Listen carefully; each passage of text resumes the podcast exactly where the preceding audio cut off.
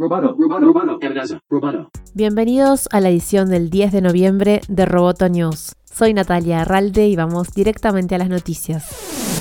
Los mercados de valores mundiales, incluyendo la Bolsa de Nueva York, se dispararon el lunes después de que Pfizer anunciara que los primeros datos muestran que su vacuna contra el coronavirus es efectiva. La subida de más de 800 puntos del Dow Jones, el principal índice de Wall Street, fue la mayor en cinco meses. La noticia de Pfizer generó gran volumen de negociación y los operadores reaccionaron comprando acciones relacionadas con la vuelta a la normalidad, el turismo o el ocio y vendiendo los valores más pujantes de la etapa de confinamiento durante la pandemia, sobre todo los tecnológicos, lo que provocó la caída del Nasdaq. Las acciones de la plataforma Zoom cayeron más de un 16%, Amazon cayó un 4.4% y las acciones de Netflix perdieron casi un 8%. Por su parte, Uber ganó un 9%, Alphabet subió un 1.5% y Apple un 1%, mientras que Facebook bajó un 2%.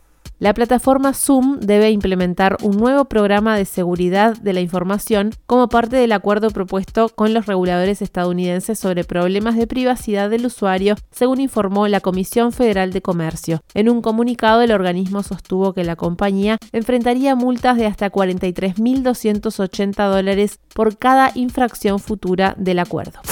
Version Hyperloop hizo el primer viaje con personas en su pista de prueba en Las Vegas. Fueron dos los pasajeros que recorrieron la longitud de la pista de 500 metros en 15 segundos, alcanzando una velocidad de 172 km por hora, aún lejos de los 1000 km por hora que se quería lograr. El Hyperloop tiene como objetivo transportar personas en un vehículo que viaja a través de un tubo a grandes velocidades. El sistema de Version incorpora levitación magnética, similar a la ya utilizada en proyectos de tren de alta velocidad en Japón y en Alemania. De acuerdo con la compañía, los sistemas Hyperloop pueden funcionar por encima o debajo del suelo, pero hasta ahora la empresa se ha centrado en proyectos sobre el suelo. La construcción de túneles bajo tierra puede llevar más tiempo y ser mucho más costoso.